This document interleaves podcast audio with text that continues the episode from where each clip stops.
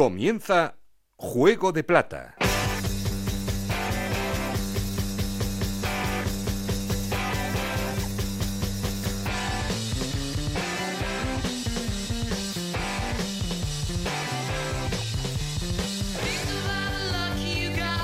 Hola, ¿qué tal? Muy buenas, bienvenidos a Juego de Plata, el podcast de Onda Cero en el que os contamos todo lo que pasa en Segunda División.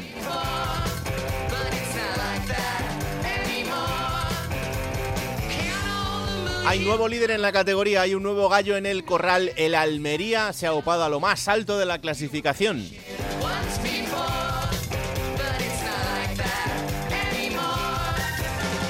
Y lo ha hecho además ganando en el partido que cerraba la jornada frente al Girona en Montilivi, así que el conjunto andaluz está en lo más alto con un punto de ventaja sobre el Sporting de Gijón, que este fin de semana no es que pinchara, pero sumaba de uno, no de tres. Lo mismo que la Ponferradina, que ahora mismo es tercera en la clasificación.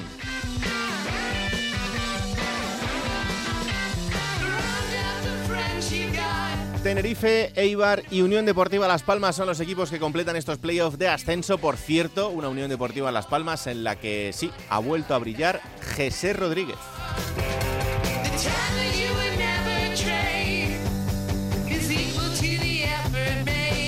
Fuera del playoff, pero en la primera posición que está más cerca está el Real Oviedo, que este fin de semana empataba y ojito, porque este fin de semana parará el fútbol en primera, pero en segunda habrá un derby asturiano.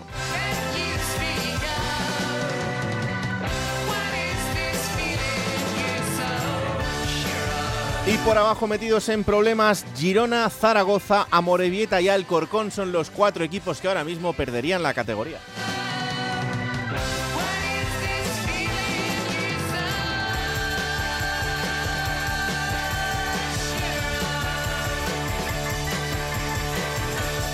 Ya sabéis que queremos seguir en contacto con vosotros y para eso tenemos un perfil de Twitter que es arroba juego de plata y un correo electrónico juego de plata gmail.com. Aquí conmigo está el auténtico cerebro de este programa, Alberto Fernández, con Ana Rodríguez en la producción, con Nacho García los mandos técnicos. No estoy solo porque... Esto es Juego de Plata, el podcast de Onda Cero en el que te contamos todo lo que pasa en Segunda División.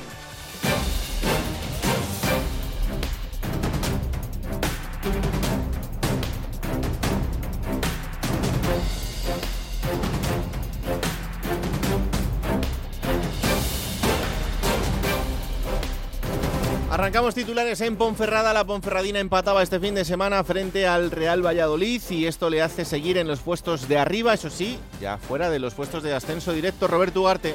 La Ponferradina afronta una nueva semana de trabajo dejando atrás ya la jornada 8, una jornada en la que ha eh, disfrutado y tenido uno de los duelos más vibrantes en lo que llevamos de Ligas Marván, que es empate del pasado viernes 2-2 frente al Real Valladolid un partido de alternativas, al descanso se llegaba con el empate inicial, un partido mucho más controlado, pero tras la reanudación se adelantaron los bercianos con el gol de Yuri, remontó el Pucela, acabó empatando de nuevo con tanto del brasileño la Ponferradina, en un partido con un marcador muy justo, ese empate 2-2, y ahora tiene que afrontar el fin de semana la visita al filial de la Real Sociedad de Xavi Alonso.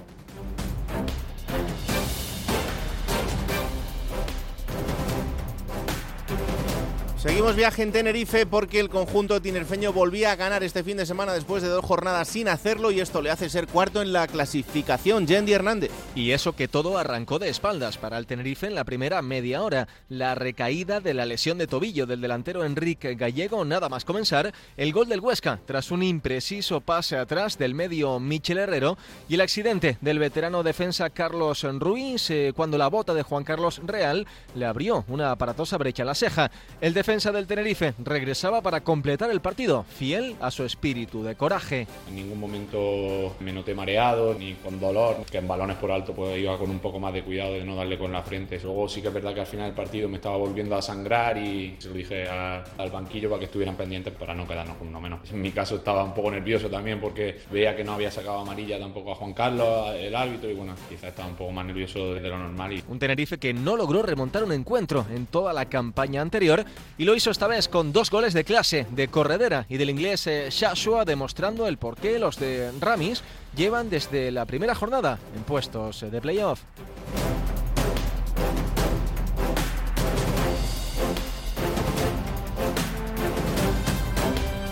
De Tenerife a Eibar, hay Purúa, donde el conjunto vasco este fin de semana ganaba 3-1 a la Unión Deportiva Ibiza y le hace también meterse de lleno en el playoff Íñigo Taberna. El Eibar demostró el domingo ante el Ibiza que es un equipo con muchos recursos en ataque. Tras una primera parte donde el conjunto ibicenco fue mejor que el armero, los de Garitano reaccionaron y remontaron gracias a la pegada de sus jugadores en ataque. Fran Sol marcó su primer gol con el Eibar de la temporada, mientras que Edu Esposito y Stoikov volvieron a demostrar que ven puerta con facilidad en los últimos partidos. El siguiente reto del conjunto ibarres es mejorar el rendimiento defensivo para no tener que ir a remolque en el marcador como ha sucedido en las dos últimas jornadas.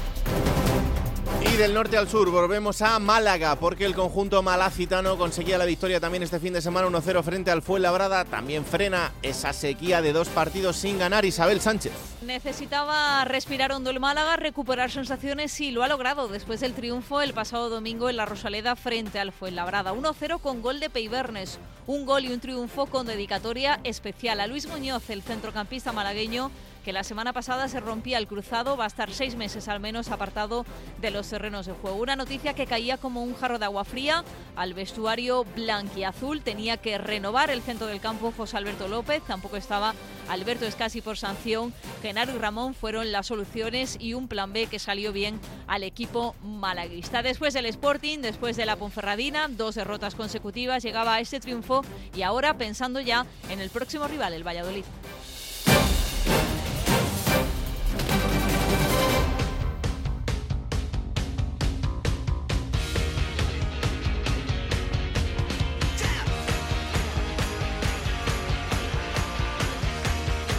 Gran noticia en el día de hoy. En la jornada 8. Con resultados y clasificación. Hola Ana Rodríguez, ¿qué tal? Muy buenas. Hola, ¿qué tal Raúl? Jornada 8 en segunda división que comenzaba con el empate a 2 entre la Ponferradina y el Valladolid, empate a 1 entre la Morevieta y el Sporting de Gijón, 1-2 la remontada del Tenerife ante el Huesca, empate a 0 entre el Zaragoza y el Oviedo, 1-4 ganaba la Real Sociedad B al Alcorcón, 3-1 también remontaba el Eibar ante el Ibiza, 1-0 la victoria del Málaga ante el Fuenlabrada, 1-0 también ganaba el Burgos al Mirandés, 4-1 la victoria de Las Palmas ante el Cartagena, empate a 1 entre Leganés y Lugo, y 1-2 la victoria a domicilio del Almería ante el Girona. Con estos resultados, eh, así queda la clasificación, una clasificación que hoy, precisamente hoy, no me viene muy bien, pero allá vamos con ella. Líder el Almería con 18 puntos, segundo el Sporting de Gijón con 17, los dos en puestos de ascenso directo.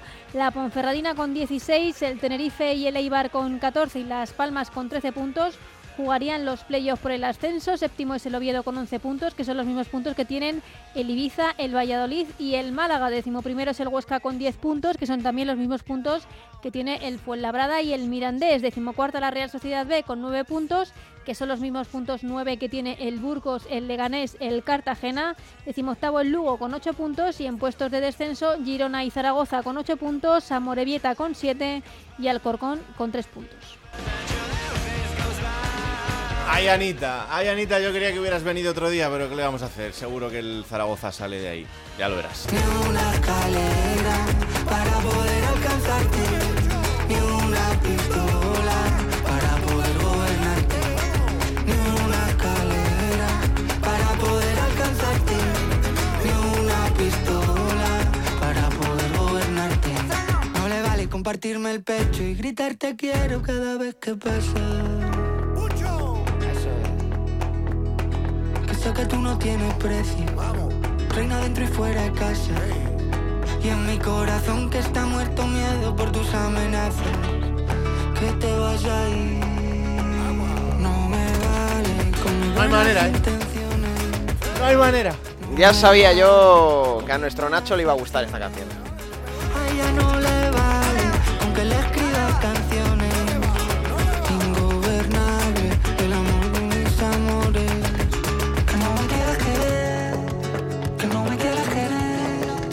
aquí a junio lo conseguiremos. Sí, sí, sí, sí. Lo cambiaremos. Que que. ¿Tú te imaginas un día ver aquí a Nacho García tocando en directo en este programa? Pues estaría muy bien, la verdad. Estaría muy bien. Ardo en deseos. No ha de pasado tanto. No ha pasado tanto. No ha pasado tanto. Yo ahí lo desde dejo. el día en que te conocí. El guante está tirado, Nacho. No has querido hacer caso. Pero es que eso vale dinero. Se le da. ¿eh? El arte hay que compensarlo con dinero.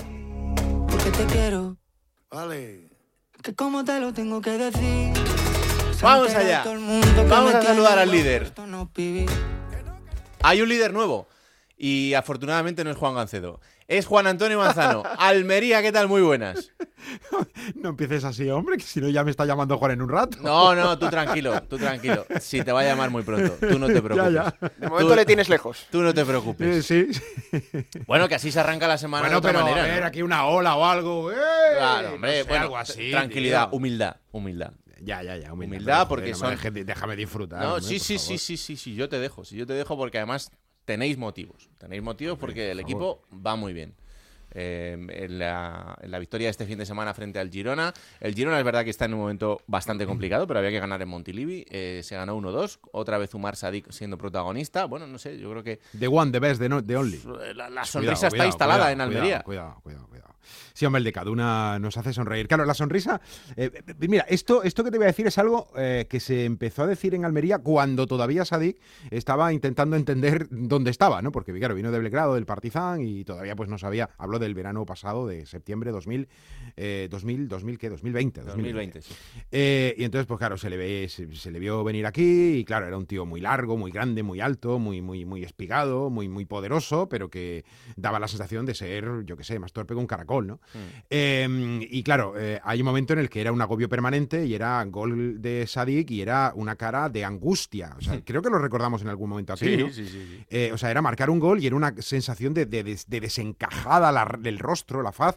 Y, y poco a poco empezó a aparecer la sonrisa de Sadik y claro, ya la gente, pues, cuando sonríe Sadik, sonríe Almería, ¿no? Y a partir de ahí, pues ya ha quedado ya todo en, en un mito, ¿no? En un mito que, que se convierte en realidad porque el año pasado fueron 27 chicharritos, contando los que hizo en Partizan y luego, es decir, todo el año, ¿vale? Sí, todo el sí, curso futbolístico. Y, y este año, pues claro, después de, ¿cuántas llevamos? Ocho jornadas. Ocho. Ya seis goles con ese penalti que podían haber sido siete, más ayer que le anulan otro gol, que da una asistencia, pero claro, él participa en todo, o en casi todo lo ofensivo de la Almería. Cuando no marca, da asistencias. Cuando no da asistencias, genera la jugada para que al final eh, haya gol. Es decir, está presente en todo. Y bueno, pues en Almería, evidentemente, la afición está encantadísima de conocerle. Él está encantadísimo de estar por aquí. Y, y bueno, pues a seguir creciendo, a seguir sumando y disfrutando ahora desde la parte más alta de la clasificación. Mm. Eh, y además es que mm, estamos viendo que el, eh, el equipo, la sintonía suena bien. La sintonía suena bien porque le están acompañando mucha gente en, en este arranque de temporada, porque el equipo... eh, yo tenía ganas de ver a ciertas piezas como el caso de Portillo y, y al final pues es gente que se está acoplando bien al equipo y que está haciendo que, que vayan todos hacia el mismo sitio.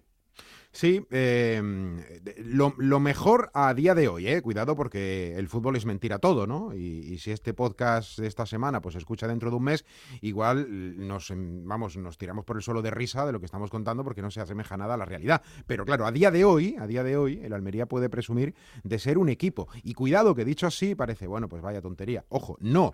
Eh, eh, y todos los clubes buscan o todas las plantillas buscan convertirse en equipo y en Almería en los dos años anteriores en esta nueva etapa, ¿no? En esta metamorfosis a, a- a cabeza de, yo diría hasta cabeza ya de león, ¿eh? Mm, Jugando con el tema de Rosamil, Sí. la mascota y el cariño de Turki por este animalito. Eh, pues, pues está consiguiéndolo. De hecho, mm, el técnico Joan Francesc Ferrer Sicilia Rubi dijo hace un par de ruedas de prensa o tres, hace un par de semanas o tres, que, mm, que la pretemporada estaba, eh, está- se estaba empezando a aprovechar ahora, ¿no? O sea, se había hecho una buena pretemporada, pero había que empezar con el ritmo de competición y todo lo que se había acumulado ahora ya se estaba empezando a ver. A la Almería le ha venido Eso se dice ahora con la perspectiva, claro. Pero Mm. eh, le ha venido bien en, en el contexto eh, la derrota en Amorebieta o ante la Morevieta en Lezama y la del Toralín ante la Ponferradina, porque supo o vio qué teclas eran las que aún faltaba por afinar. Eh, a partir de ese día hubo un cambio de, no de esquema, porque sigue utilizando el 4-3-3, pero sí con una pieza que tú la comentabas antes, Portillo.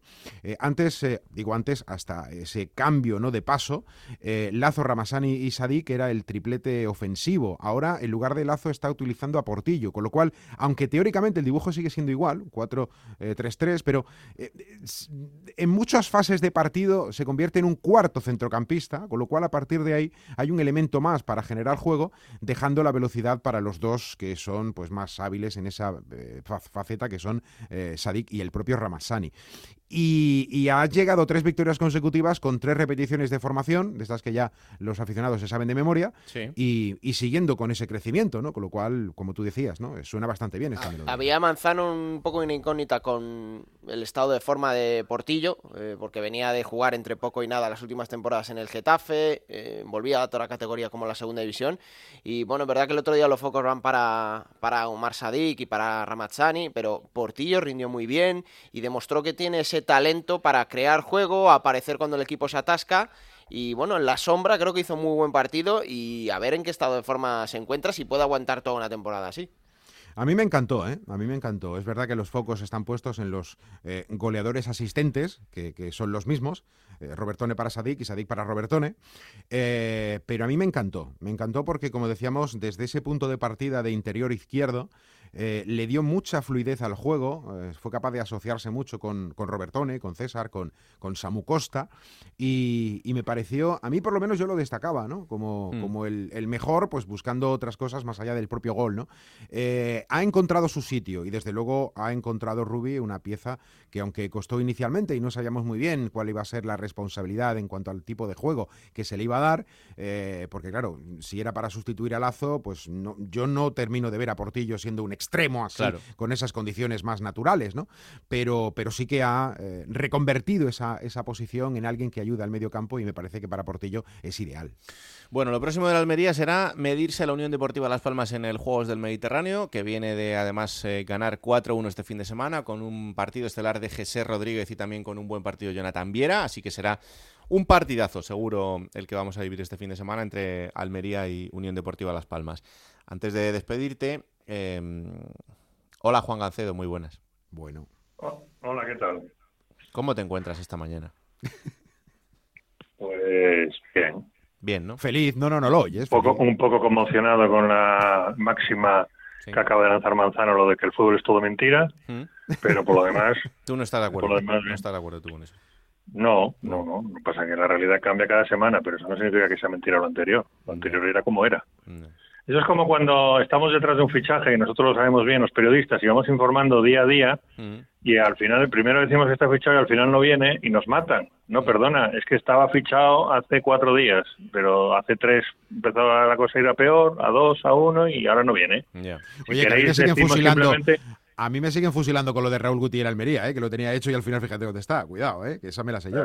Pero eso no significa que todo lo anterior y toda la información sea mentira. Bueno, pues esto es lo mismo. La temporada es eh, la anterior del el fracaso anterior de la Almería y el anterior no es mentira, aunque ahora subáis, lo Pero sepas. tú, pero tú cómo te sientes viendo a, primero al Almería y segundo al Sporting esta mañana. Yo me siento francamente bien, lo firmo ahora mismo. Francamente bien.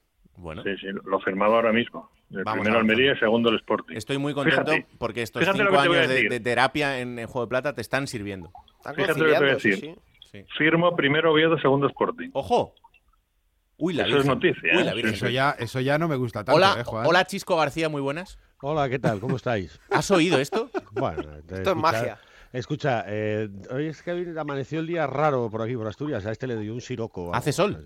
No, no, no, que va, no, pero, pero que le dio un siroco. No, no, no os preocupéis que se recupera. Dentro de un rato ya vuelve en sí. No, tranquilo. ¿Has desayunado cachopo, Juan? Bueno, preguntarle a Chisco si él no firma primero Sporting, segundo Oviedo. Preguntárselo, porque va a chulito, preguntarle a ver. ¿Y por qué tengo yo que contestar esa pregunta?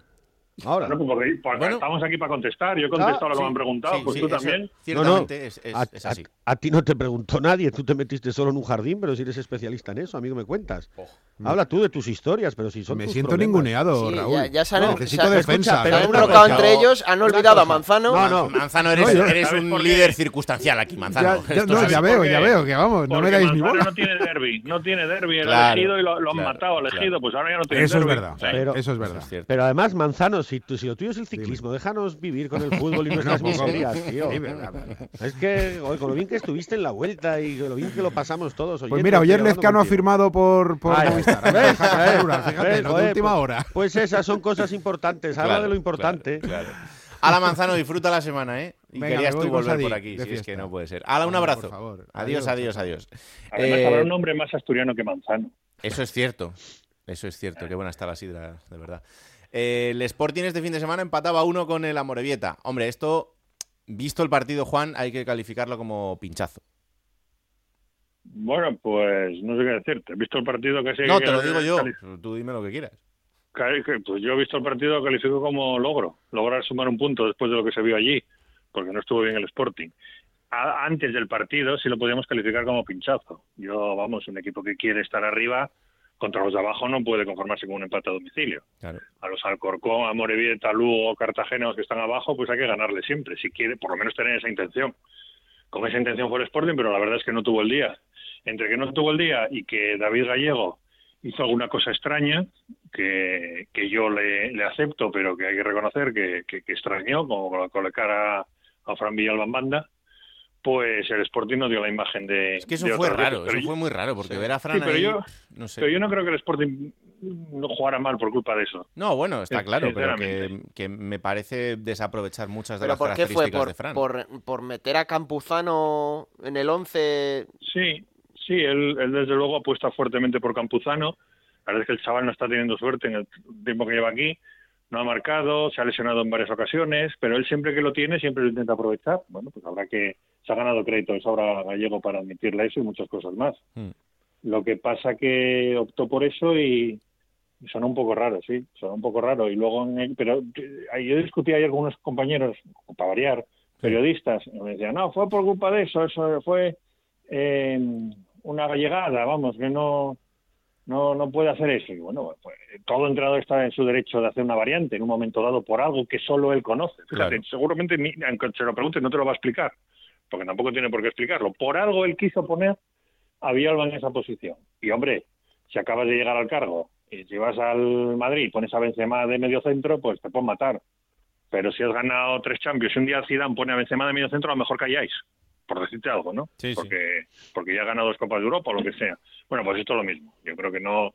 El Sporting no tuvo el día, eh, los jugadores no estuvieron a la altura, pero no por las variantes, sino porque no tenían días. Con Fran Villalba en el centro, yo creo que el Sporting tampoco hubiera hecho gran cosa a Morevieta. Es uno de esos partidos pesados que sabes que vas a tener que ir a la disputa permanentemente, empiezas a no ganar las primeras disputas y ya parece que están ellos con una velocidad más. De esos partidos que no, no, no, no gustan. No Mm. tienen nada que ver, por ejemplo, con el de Ipurúa, que era parecido, pero el equipo estuvo mucho mejor. El Oviedo tampoco tuvo el día, pero mm, es que suma tres empates consecutivos, empató a cero con el Zaragoza y al final vimos un poco lo que hemos visto también en partidos anteriores, la falta de pegada, Chisco. Sí, evidentemente. Y, y algo que empieza también a sonar por aquí, es decir, ese run run el año pasado fue uno de los reyes del empate, esta temporada vuelve a serlo, y hay quien dice que eso se debe a una falta de ambición, a, no lanzarte a por determinados partidos en, en determinados escenarios.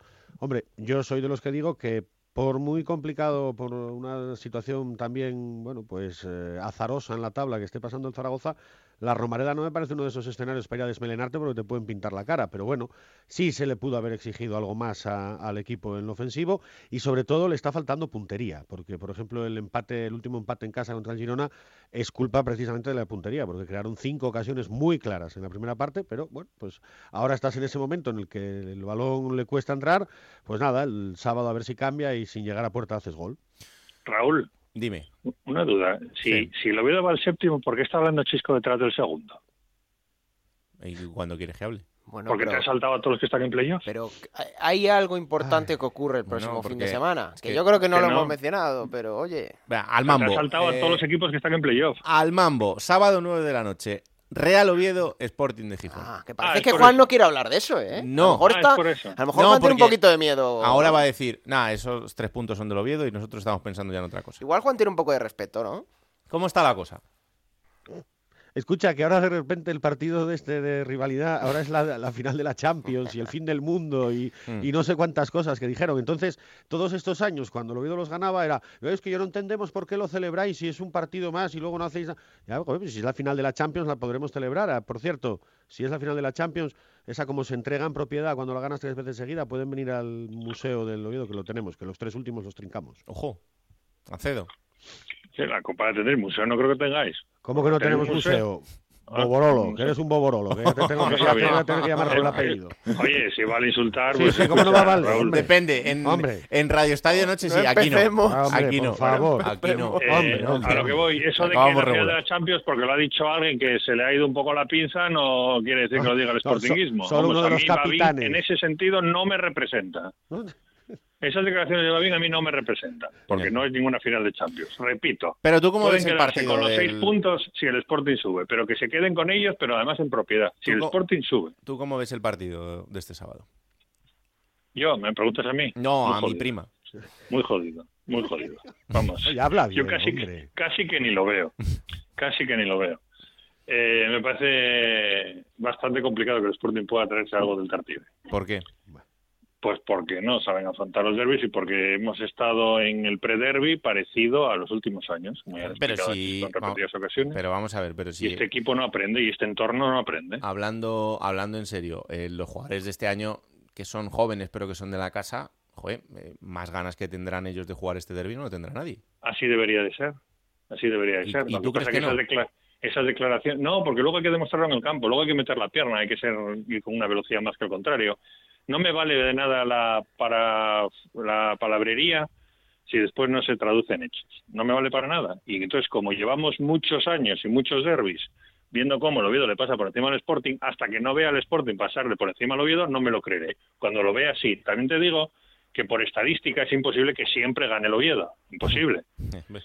Aunque gane hoy, o sea, el sábado y gane el siguiente, pero alguna vez deja- dejará de ganar por estadística. Bueno, pues confiemos en que eso sea así, pero la verdad es que este partido ahora no debería de venir. Debería de dejarse para cuando no sirviera para nada. Que es como gana el Oviedo habitualmente, cuando no sirve para nada. Para el Sporting, digo. Cuando el Sporting no tiene nada en juego, gana el Oviedo. A ver cómo está Gancedo en abril, cuando sea la vuelta en el Molinón, si está con el mismo discurso. Porque ya se acerca final de temporada y cuidado, ¿eh? Cuidado que a lo mejor hay Estaremos dos en puntos. otra, estaremos en otra, Bueno, en bueno. otra, en otra dimensión, como el año pasado que ganaron el derby, nosotros estábamos en otra dimensión. Luego nos salió mal, pero eso no significa que no estuviéramos en otra dimensión. Mm. Bueno, ¿y el Oviedo cómo está? Eh, no, yo el Oviedo, el Oviedo casi que lo voy a dejar, Raúl. Tú, tú pregúntame cómo estoy yo, que me, que me espera un sábado con Juan metido en la cabina. Ya, O sea, ya, eso, ya, ya. Escúchame, ¿vosotros creéis que eso está pagado? Bueno, sí, No, pagado está, que pero, no. pero Que Tú no. tómatelo como terapia, Chisco. Joder, Piensa que es una vez al año, terapia. bueno, dos veces al año y es terapia. No, porque el, el Molinón no viene, siempre inventa algo. No Ah, te preocupes, joder, que el Molinón no viene. Yo voy al Molinón cada vez que hay que ir. Si yo no, no fui mientras hubo pandemia, el resto de partidos estuve en el Molinón. Buen, buen problema tengo yo por ir a Gijón, que, que vamos, que, que no tengo yo ninguno. Pero el Oviedo está pendiente Ciganda fundamentalmente de recuperar a Pierre Cornut, al lateral zurdo, y a Marcos Angali, que sale de una lesión muscular. Mm. En principio parece que los dos van a, van a estar disponibles. Pierde a Jirka por convocatoria con la selección de Eslovaquia y a Luismi Sánchez, que es baja en el centro del campo por, por una lesión también muscular que se produjo después del partido frente al Girona. Y ese caso es de los que a mí me hace reflexionar, porque Luismi pasó COVID y es un problema vinculado con el COVID. Es decir, no solo es problema respiratorio, sino que esa rotura muscular le viene provocada por, por esas secuelas que le dejó el, el virus. Y vamos a verlo, porque bueno, en el centro del campo, pues eh, sin Luismi se quedan muy mermadas las condiciones. La buena noticia para Ciganda es que recupera a Oben, que está siendo la pareja de Borja Bastón en el ataque. Y bueno, pues en principio no se esperan grandes novedades. Y la verdad es que este año también hay muchos de la casa en, en lo que puede ser el once titular, pero a mí me preocupa que los nuevos, esos 12 jugadores que han llegado nuevos, entiendan lo que significa el partido, que entiendan cómo lo hay que afrontar y que luego lo puedan plasmar sobre el terreno de juego. Hasta ahora siempre se ha dado, pero bueno, siempre te queda esa duda. Así que vete llamando a Johnny y vete explicándole lo que es, Hmm. Raúl. Sí, sí, este si juega va a dar batalla. Pues eso. Que Eh. digo que la buena noticia, que vuelve la gente a la grada, Sí. de haber un derby, habrá Mareona, ¿no? Imagino, Juan. Pues no, pues no. Ah, por hablar, Alberto, ¿Y por hablar. por qué? ¿Por qué no va a haber Mareona? ¿Por qué no quieren Pues venir, porque- hombre? ¿Por qué no quieren? Porque ayer el Sporting comunicó que eh, no va a recepcionar, de otra forma de decirlo, las entradas que le manda el Oviedo.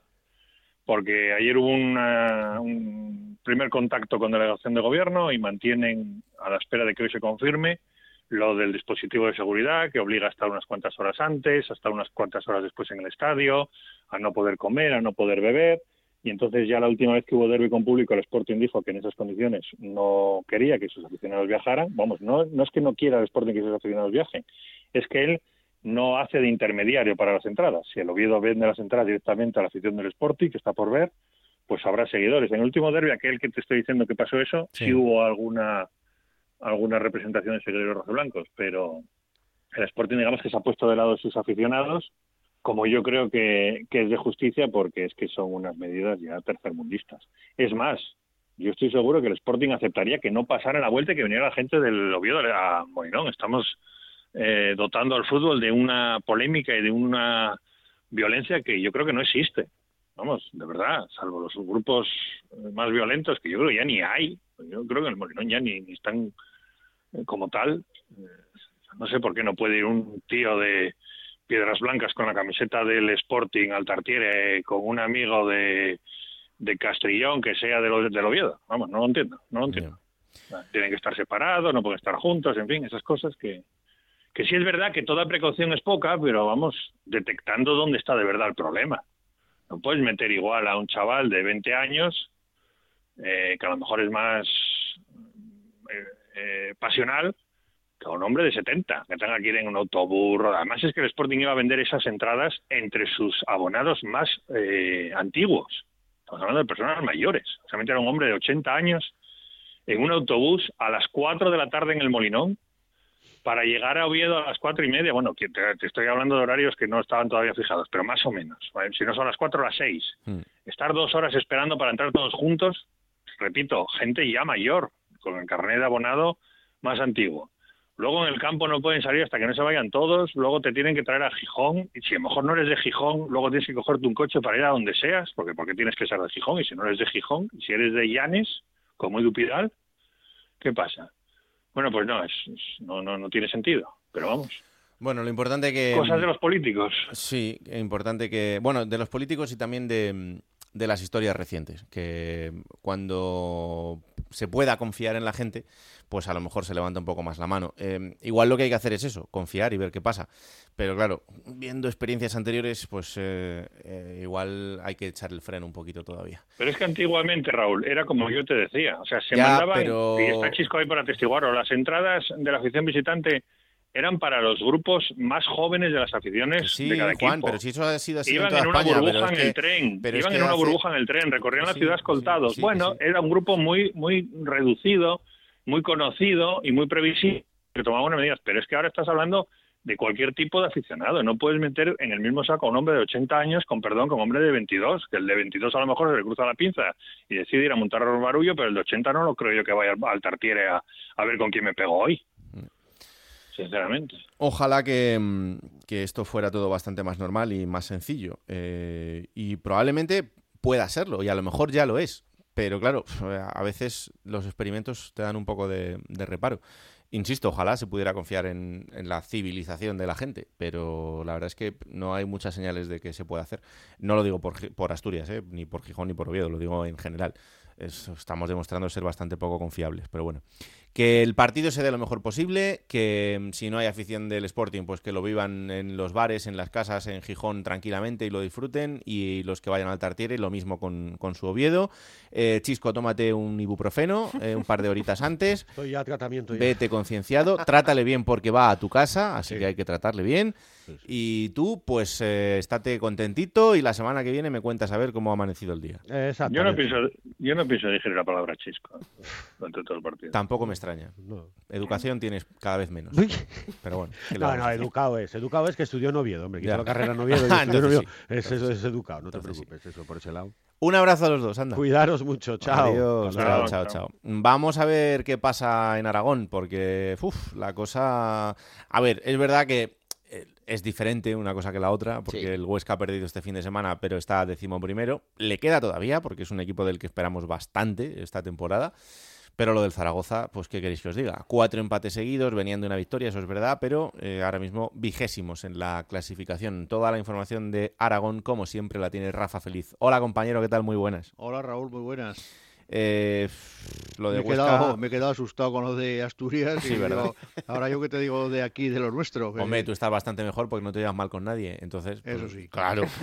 eh, lo del Huesca es un tropezón, pero, pero hay que meter un poquito más de caña. ¿eh? Sí, sí, no. El, el Huesca, desde el primer minuto, se ha dicho que se hacía un equipo para ascender. Y por lo tanto este comienzo no está siendo lo que esperaban de ellos y la verdad que los resultados últimos han sido horribles para la Sociedad Deportiva Huesca que espera el lunes eh, ganar en. Zaragoza. Fíjate, víspera del Pilar, 9 de la noche lunes, que todo hace indicar que se va a llenar la Romareda con 35.000 personas y por lo tanto el espectáculo, por lo menos en la grada, va a estar asegurado. Lo que no sé si mm, el Sagrada va, va a pitar, va, va a aplaudir, porque es que lo que están viendo, la verdad es que en Zaragoza No, no. no, no pinta nada bien. ¿eh? Nada, nada. es- está siendo un calco de la pasada temporada, ¿no? Que en la que se fueron toda la temporada sin marcar ni Bukis ni el Toro Fernández, dos delanteros que habían fi- sido fichados para marcar los goles del Real Zaragoza y se marcharon sin marcar ni un solo gol. Y por lo tanto hay la misma preocupación hoy día, porque claro, los de arriba pues tampoco marcan goles. Y el Zaragoza pues si no marcas evidentemente no vas a ganar los partidos como mucho puedes empatarlos como hizo el pasado sábado ante el Real Oviedo. Sí que es verdad que, que la gente dice por lo menos ocasiones hay sí pero no llega el gol y por lo tanto no pueden sumar de tres en tres que es lo que está ya y eso que es muy pronto todavía pero es lo que está empezando a necesitar el Real Zaragoza. Va a ser un partido sobre todo en el que se va a estar muy atento al banquillo del Huesca. Ojo con el futuro de Nacho Ambrí como pierda y según de qué manera pierda la Sociedad Deportiva Huesca, porque lo que te decía, hay nervios ya eh, dentro del Consejo de Administración, aunque de cara a puertas afuera lo nieguen absolutamente todo, pero sí que es verdad que una derrota en Zaragoza, y dependiendo de cómo sea ante el Zaragoza, el futuro de Ambriz eh, podría estar ya lejos de, del Alcoraz, que no ha acabado de, de gestionar bien la plantilla, y solamente hace falta ver las alineaciones que ha sacado el Huesca, Mm. que todas las semanas ha cambiado cuatro o cinco jugadores y es porque no lo tiene todavía muy claro. Y claro, van pasando la jornada, son ocho ya y, y ya se le están yendo los de arriba, que luego para cazarlos pues hay que hacer un esfuerzo todavía superior.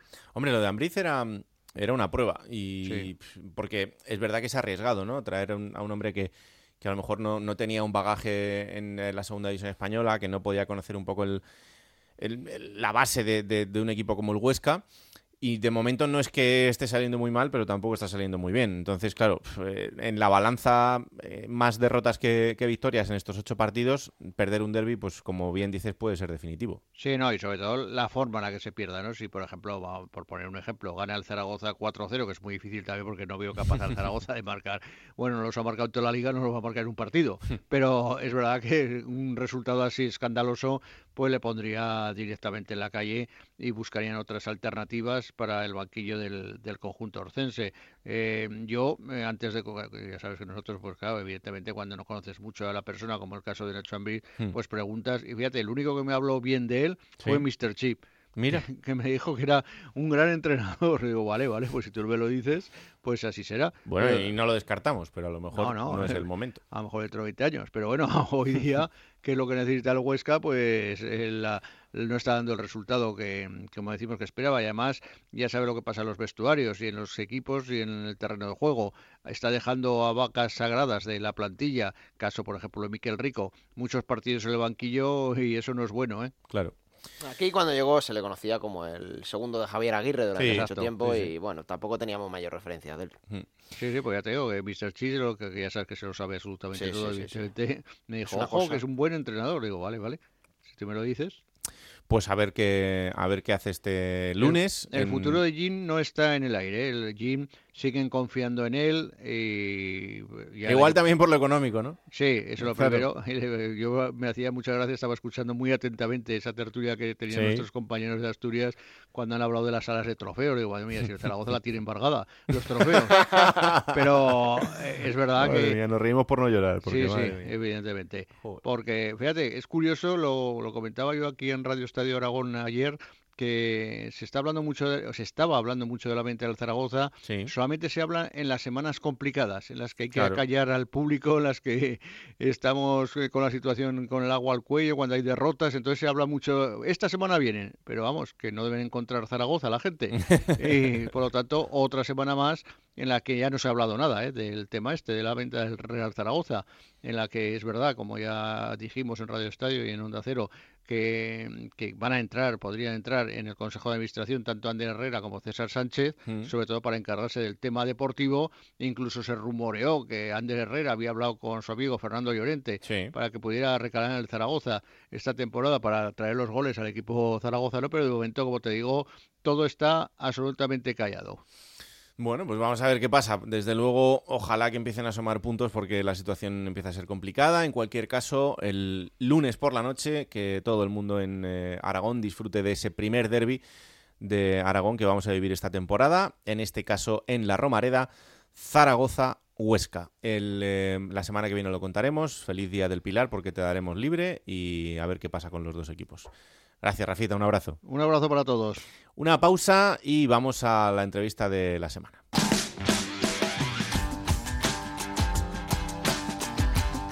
Juego de Plata. El programa que puedes escuchar a cualquier hora del día. Bueno, momento en Juego de Plata para la entrevista de la semana y en este caso hemos elegido a un equipo que eh, la verdad es que estamos hablando mucho de ellos en este arranque de temporada y no es para menos porque la Ponferradina está demostrando ser un equipo importantísimo en este arranque de temporada, ahora mismo terceros en la clasificación después de un empate a dos en este fin de semana frente al Valladolid y tenemos comunicación con uno de esos líderes en la defensa de la Ponferradina, es José Manuel Arias Copete. Hola José Manuel, ¿qué tal? Muy buenas. Hola, muy buenas, ¿qué tal? ¿Cómo estás? Pues muy bien, muy bien, la verdad que estoy contento por cómo se está dando todo. Bueno, arrancando la semana con ese empate frente al Valladolid. Eh, Es un punto, pero con un equipo que, oye, está llamado a ser muy importante también en la categoría. Sí, la verdad es que, bueno, eh, es un buen punto con un, con un buen rival, porque Valladolid pues, es un equipo que en teoría va a estar arriba por presupuesto, por, por calidad de jugadores. Y bueno, que queríamos ganar y conseguir los tres puntos, al final pues se dio la oportunidad de conseguir uno y lo valoramos y nada, trabajar para el siguiente. Es que después del arranque de temporada que estáis haciendo ya parece que todo van a ser victorias, pero luego esto, sobre todo para vosotros que sois los que lo sufrís y lo disfrutáis, desde dentro es, es otra cosa. Sí, bueno, quizás por, por el arranque que hemos hecho, que, que creo que ha sido muy positivo, pues, pues al final eh, se nos pide más exigencia o, o algo así, pero pero bueno, yo creo que, que nosotros estamos tranquilos yendo partido a partido. Es verdad que, que es buena esa ambición que, que está teniendo el equipo de, de intentar salir a ganar todos los partidos, pero bueno, el punto con el, con el Valladolid yo creo que, que hay que valorarlo y, y bueno, trabajar a, a partir de él. Mm. Em, Es verdad que el equipo, eh, quitando el día del Málaga, no es que marque muchos goles, pero es que el, el otro día frente al Valladolid es el primer partido en el que os meten más de un gol. Os están metiendo muy poquitos goles y en eso todos tenéis culpa, pero la defensa yo creo que está siendo de lo más importante.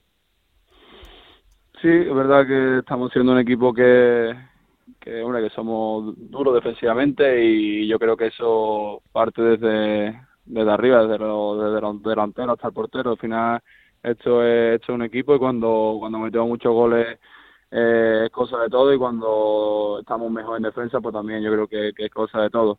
Eh, el otro día, pues bueno, es verdad que nos metieron dos goles muy rápido y casi ni nos dimos cuenta, pero pero bueno, me quedo también con la respuesta que tuvo el equipo, esa reacción de, ir a por el empate e intentar remontar los últimos minutos, que, que eso muestra que es un equipo ambicioso que sale a ganar todos los partidos. Mm. Eh, vosotros en el, en el día a día habláis mucho de, de la clasificación, de la situación del equipo, del arranque, o, o se le da más importancia desde fuera que desde dentro.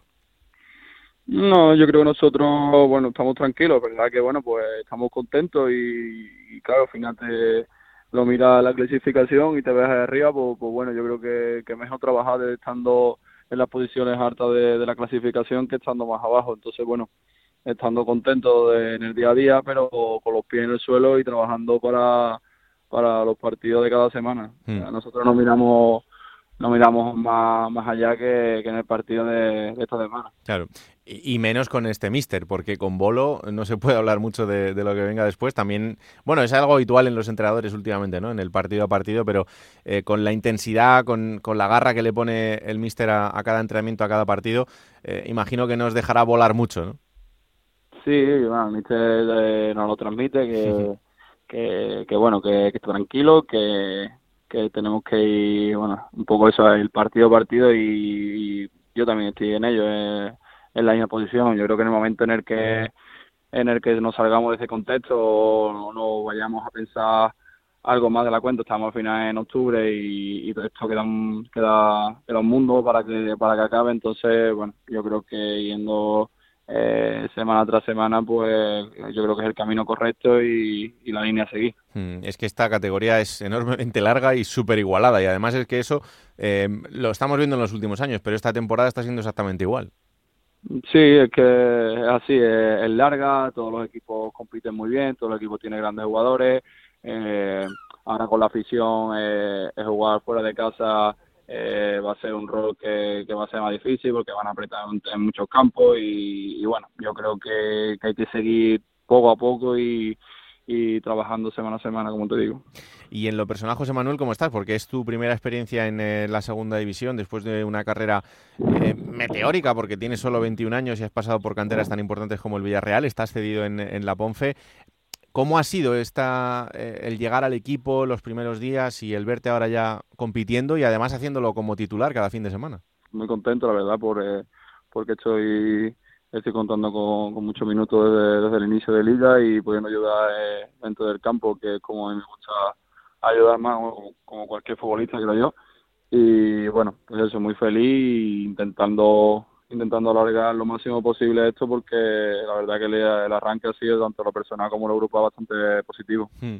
Eh, tú habías entrenado con el Villarreal, con el primer equipo, estás acostumbrado a, a, los grandes jugadores y al ritmo de competición, pero ¿te está sorprendiendo para bien el nivel competitivo de la segunda división? Sí, la verdad es que hay, yo creo que hay grandes jugadores, hay bastante bastante calidad, mm, el ritmo es bastante alto también, yo creo que me, me, estoy adaptando lo mejor posible desde el primer día y, y, bueno, yo creo que en lo personal y tanto en lo grupal como te he dicho me he encontrado un, un gran equipo que, que compite muy bien todos los partidos y, y, bueno, hasta el momento se está viendo reflejado. Mm. Te pregunto por dos compañeros antes de despedirte. El primero de ellos es Yuri. Yuri es una institución en Ponferrada, pero ¿cómo es eh, tenerle cada, cada día en los entrenamientos, en el vestuario? Bueno, pues la verdad es que Yuri está, es un ejemplo para todos, es una persona humilde, trabajadora que, que nos sirve también a, a, la gente joven que llega y, y que está empezando, por así decirlo, en esto del fútbol y, y la verdad es que solo se puede decir cosas positivas de, del capitán porque, como ya te digo, es un ejemplo tanto dentro como fuera del campo. Mm. Y el otro es Sergi Enrich, eh, acaba de llegar hace muy poquito, pero imagino que también eh, para vosotros es un subidón, ¿no? Tener un jugador como él eh, con vosotros y, y, ojalá que dentro de poco ya se le pueda ver participando también en los partidos. Sí, claro, al final pues Sergi, pues bueno, yo obviamente hasta hace poco lo, lo dejé en la tele jugando y bueno, ahora pues, tengo el placer de, compartir vestuario con él y, es verdad que nos da un gran salto de calidad en la plantilla que, que viene que viene a ayudar y desde el primer día yo creo que se ha adaptado muy bien con, con el club, con los compañeros y, y bueno, yo creo que nos va a venir muy bien para, para la temporada. Oye, pues eh, en cinco días 22 añitos, ¿no? Sí, sí, la verdad que sí, sí. Este, este día de octubre pues es mi, mi, cumpleaños y bueno, ya son 22. A ver si lo podemos celebrar con victoria con la Real Sociedad B, no estaría mal, ¿no? Hombre, ese día para mí sería el mejor regalo conseguir los tres puntos el domingo y, y así poder celebrar los 22. Pues José Manuel, un placer haberte conocido, haber charlado estos minutos y ojalá que podamos hablar más veces durante la temporada porque eso será señal de que en la Ponce las cosas van muy bien y que a ti también te van. Así que que te acompañe la salud durante todo el año, que es lo importante, y un abrazo enorme, ¿vale? Muchas gracias, un abrazo grande. Esto es Juego de Plata, el podcast de Onda Cero en el que te contamos todo lo que pasa en Segunda División. Plata o plomo. Soy el fuego que Pues tú me dirás. Pues mira, va a ir para dos entrenadores esta semana. Eh, voy a empezar por el plomo porque es verdad que vimos una gran unión deportiva a Las Palmas, pero no me gustó nada, nada, nada, Raúl, el, el Cartagena. Hemos hablado aquí varias veces que tiene muestra dos caras fuera y, y en casa, mm. en Cartago Nova, pero eh, yo creo que ya no es una cosa circunstancial, creo que ya se repite mucho. Es un equipo que no transmite nada, que transmite muy poquito, mejor dicho, muy poquito. En las dos áreas. Y eso que se ha reforzado bien, porque atrás llegó gente experta como Alcalá o como Antoñito, y arriba, pues no te digo ya. Eh, aparte Rubén Castro, que dependía mucho de Rubén Castro el año sí. pasado, pero este año ya tiene a Okazaki, tiene a Ortuño, siguen segunda temporada de Gallar, de Pablo Clavería, gente que puede jugar otra cosa. Ha llegado Richard Boateng, es decir, es un equipo que se ha reforzado bien en todas las líneas y que no está mostrando Carrión el juego que debería, ¿no? Para un equipo así. Ya no es el Cartagena recién ascendido y de momento no está, como digo, mostrando buenas sensaciones. ¿Y la plata? Pues la plata se la voy a dar a Xavi Alonso. Y sobre todo por cómo tiene a, a su equipo, que es verdad que con una victoria rápido ya sales del descenso, que lo, lo ocurrió al Sanse, pero juegan muy bien. El otro día el Alcorcón parecía un muñeco roto en manos de, de los chicos y bueno, hay que destacar evidentemente a Carricaburu, también a Siever Alcain, que son dos chicos que hicieron goles, que jugaron muy bien y que la verdad que este Sanse pues hombre, son jóvenes, no tienen experiencia y se van a encontrar muchos golpes en contra, ¿no? Porque hay equipos muy buenos y muy expertos, pero hay que felicitar por lo bien que juegan al fútbol. Bueno, y momento ahora para coger esa máquina del tiempo que pilota Pablo Llanos para traernos los mejores momentos de los equipos de la categoría. Esta semana ha elegido el Girona.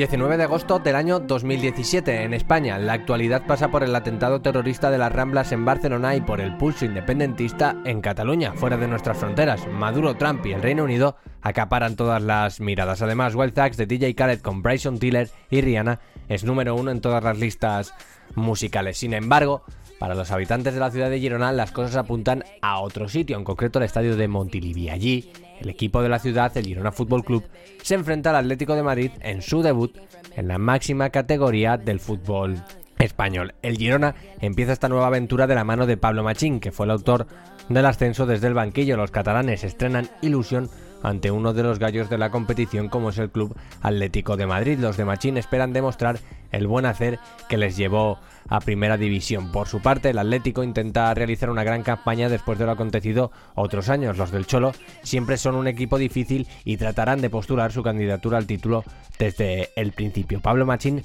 salía el partido con Iraizoz en la portería, Mafeo, Muniesa, Alcalá, Bernardo, Adai, Borja García, Pera Pons, Granel, Portu y Estuani. Enfrente el Atlético del Cholo con Oblak, Juanfran, Jiménez, Savic, Lucas Hernández, Gaby, Saúl, Coque, Carrasco, Griezmann y Torres.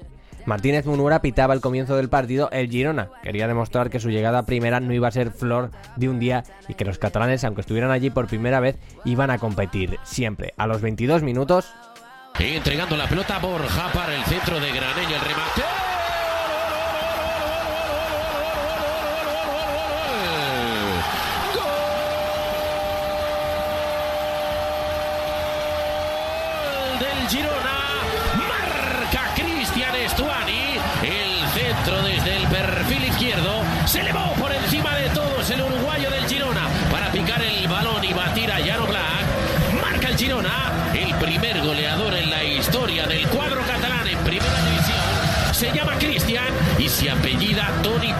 Y a los dos minutos de ese primer gol, Hacia el balón Granel. El centro con la zurda. El remate, balón suelto.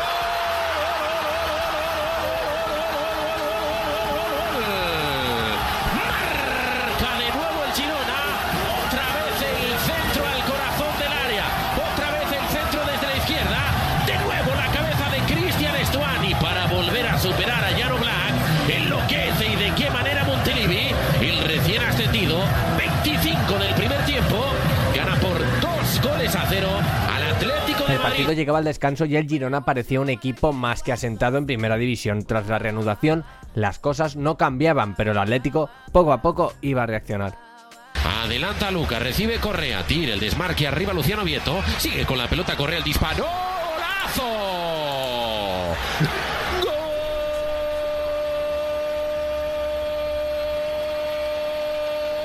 Gol del Atlético de Madrid. Menuda jugadita de Correa. Y cuando solo le quedaban 5 minutos al partido, Yode. Lanza la falta el Atlético de Madrid. La pone Coque, sale Corca el remate.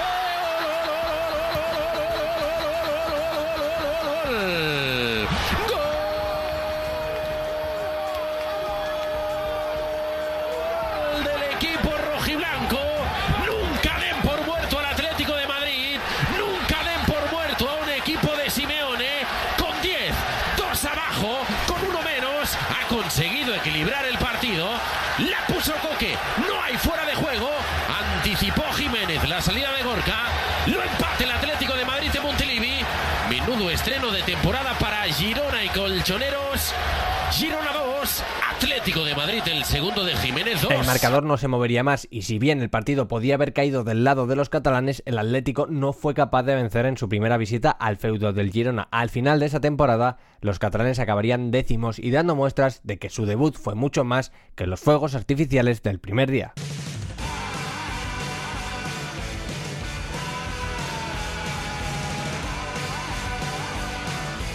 Aviso importante a toda la población. Este fin de semana no hay fútbol en primera división, pero sí en segunda. Vamos. Así que que todo el mundo esté atento porque hay un fin de semana de fútbol increíble y que nadie se puede perder. Será la jornada 9. ¿Con qué horarios, Alberto? Y lleno de partidazos, por ejemplo, el que abre la jornada el viernes en el José Zorrilla a las 9 de la noche, Real Valladolid Málaga.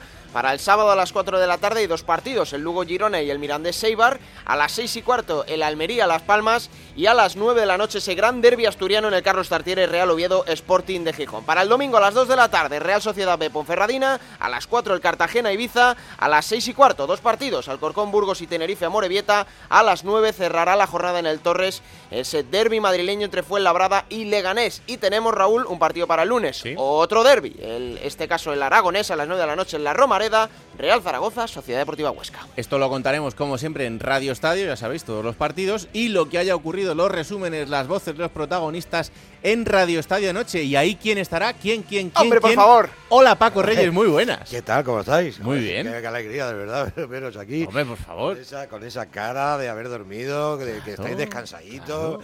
Un día tenemos que hablar con Paco bien de- del Málaga, ¿eh? Bueno, del Málaga, de sus años en Tenerife, de Las Palmas. de Las Palmas, claro. Hombre, Mucho, mucho, la mucho. Segunda división y además de todos los años que en Bueno. Radio Estadio tú has estado siguiendo la, la categoría. Pues mira, te voy a decir una cosa. Yo ascendí, yo digo, yo, yo, Sí, yo, sí. yo ascendí periodísticamente hablando, ascendí al Málaga a Mm. primera, ascendí al Tenerife y ascendí a Las Palmas y los bajé también.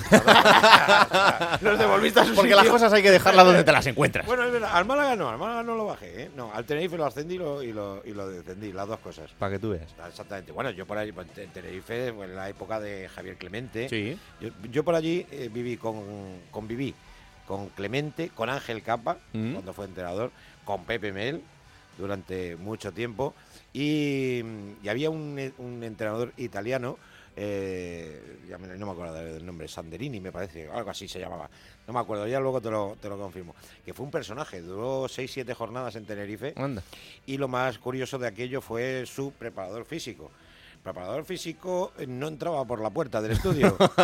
y le pillaron unos compañeros gráficos en la Sí. piscina del complejo tenero donde estaban Vaya. con un tanga de leopardo. Anda, Y qué imagen más Y bonita. aquello fue bastante sonado, bastante sonado en la isla, sí, sí. ¿Cómo ha crecido la categoría eh, en todos estos años? Pues la verdad que ha crecido muchísimo, de- sobre todo te estoy hablando de hace 20 años, o sea que imagínate si ha crecido, Mm. se ha hecho, se ha hecho mayor profesionalmente, económicamente y, y sobre todo de manera competitiva, ¿no? Yo creo Claro. que, es que eso, y además con la cantidad de ciudades tan importantes que hay ahora mismo en la división de plata del fútbol español, la, la pena es que no tengamos siempre como 4 o 5 horas de programa, pero para eso está Juego de Plata, ¿no? Claro. Para que Yo quiero que Paco se moje, hay un derbi asturiano este sábado. Yo creo que es favorito el Sporting, ¿no? Eso parece. Eso parece. Eso parece. Luego hay que verlo. Luego hay que verlo, pero eso El parece. sábado por la noche lo veremos, Paco. Habrá que hablar del derby el sábado, ¿no? Un poquito. Y el viernes. Pero si traes sidrinas. Hombre, por favor. Si no traes Pero es cosa de Gancedo y de Chisco. Hay que decirle que nos mande una cajita y ya. De sidrina. Sí, No, es sí, verdad sí. que no sabe igual en Madrid que en No, Asturias. no, no, eh, no, misma. No, no, no, no, no, no, no. Gracias, Paco. A vosotros.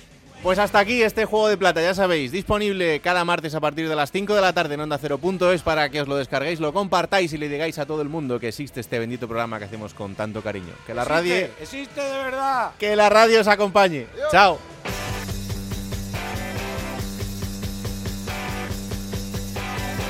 Raúl Granado, Alberto Fernández, Ana Rodríguez. Juego de Plata.